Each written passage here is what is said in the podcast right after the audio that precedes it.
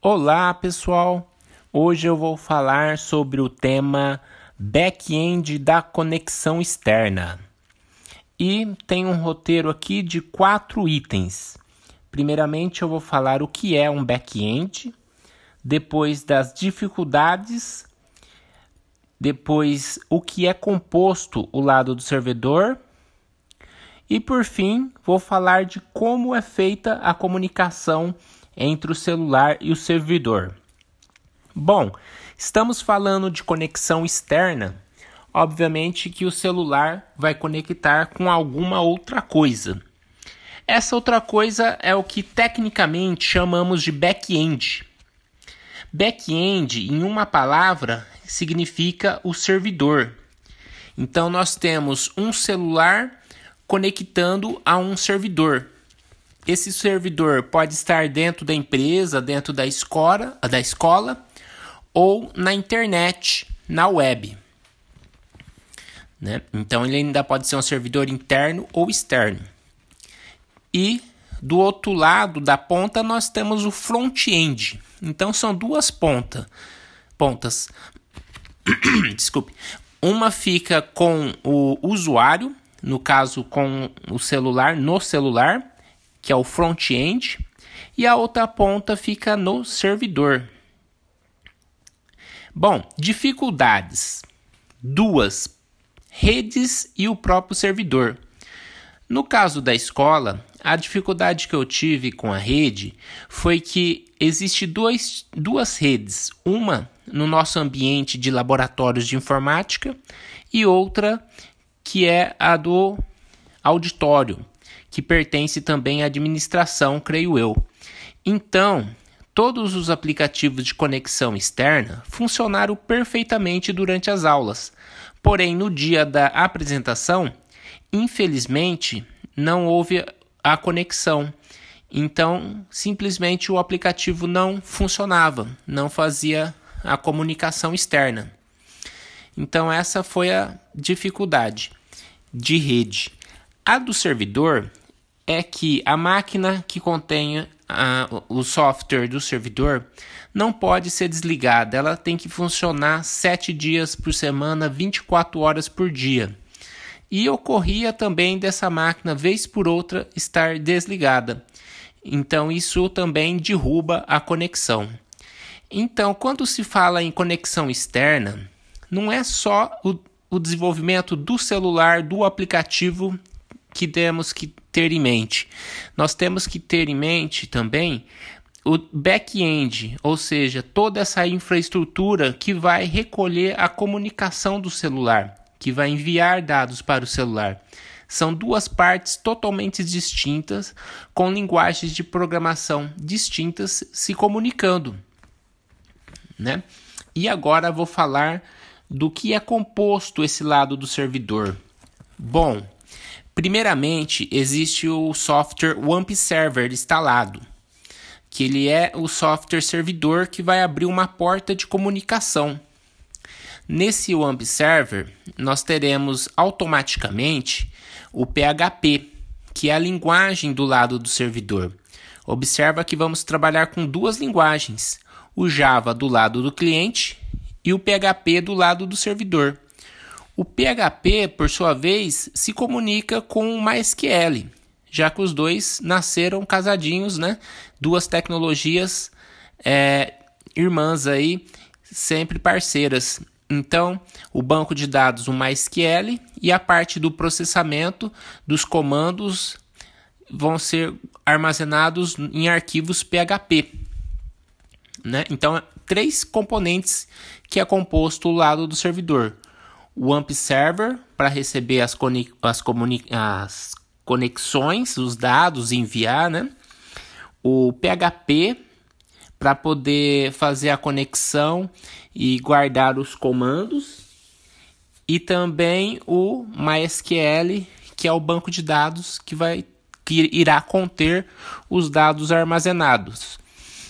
Agora vamos ao nosso último tópico: como é feita a comunicação celular e servidor. Bom, obviamente que o servidor tem um IP fixo. Então esse IP fixo é configurado é, num arquivo dentro da aplicação que chama-se API.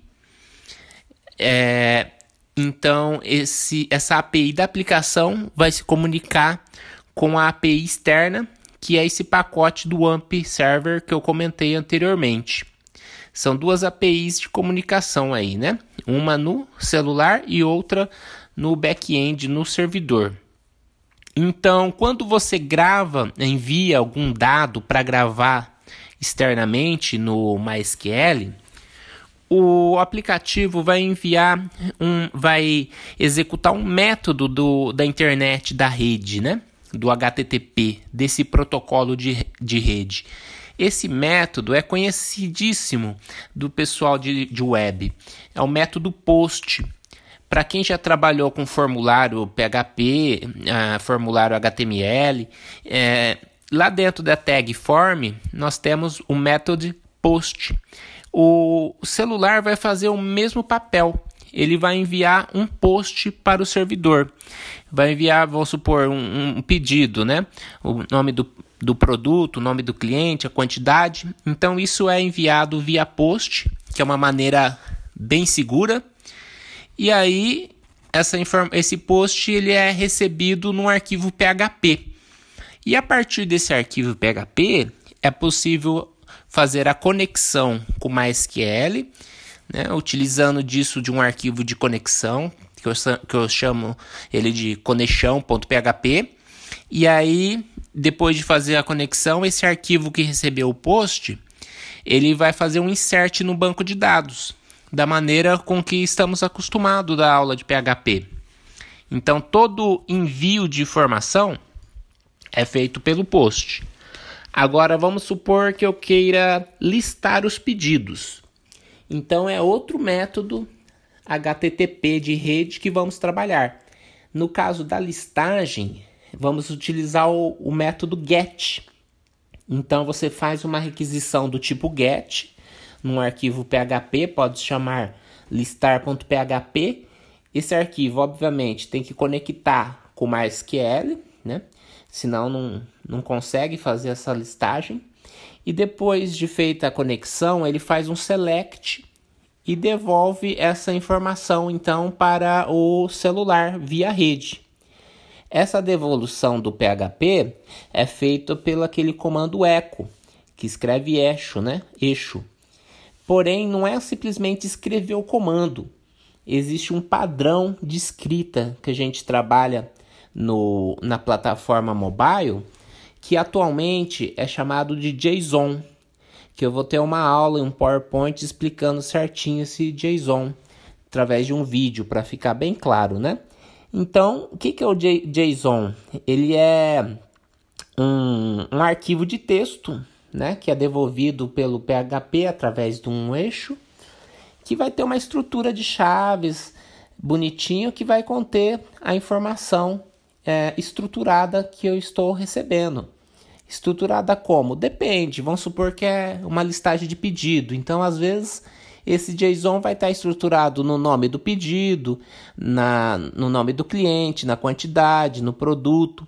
Então, eu recebo esse arquivo de, nessa organização e a ferramenta do a biblioteca do Retrofit consegue interpretar esse arquivo e o Java da, do aplicativo mostra lá num list view bonitinho, né? Então percebo assim que não é uma, uma tarefa, é, vamos dizer assim, introdutória do desenvolvimento mobile, né? Já é algo mais avançado, por isso que a gente vê essa questão no Mobile 2, no Mob 2. Né? Já é uma questão de desenvolvimento mobile avançado, que vai fazer uma conexão externa e, portanto, vai precisar de toda uma infraestrutura.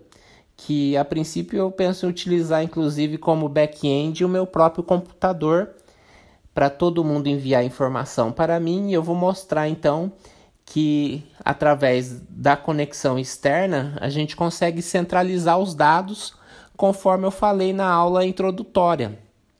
É, é claro que vou explicar também como é que configura esse servidor, porém não será possível fazer uma configuração num servidor real, porque um servidor não é uma máquina Windows 7, o Windows 10, né? A gente utiliza assim mais como teste.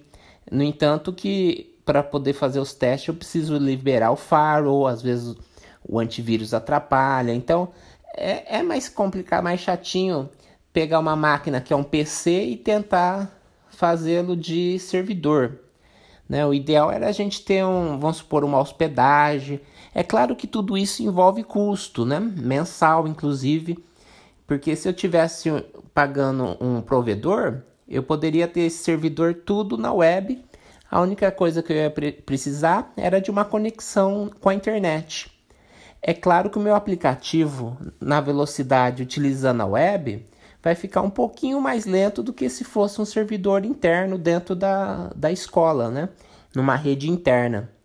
Mas hoje, com os links de internet de banda larga, não há assim tanta lentidão. Existe um pouco de latência para a informação chegar e é por isso que nos aplicativos Facebook, todos os que conhecemos, utilizam daquela, daquela animação, né, da bolinha girando, da flechinha rodando, que é enquanto é feito esse processamento externo, ele fica ali indicando para o usuário que para guardar, né, o, o retorno da informação ou o processamento desse servidor externo.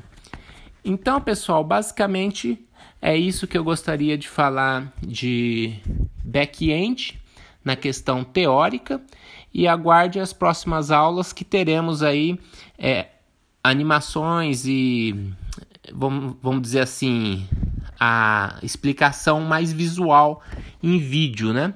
De uma forma mais visual e não apenas em áudio para poder ter um entendimento completo, inclusive material de texto, né, que essa teoria é, é bastante importante, porque não adianta a gente começar configurando e montando tudo sem entender as partes, porque é como se fosse peças de um quebra-cabeça, né?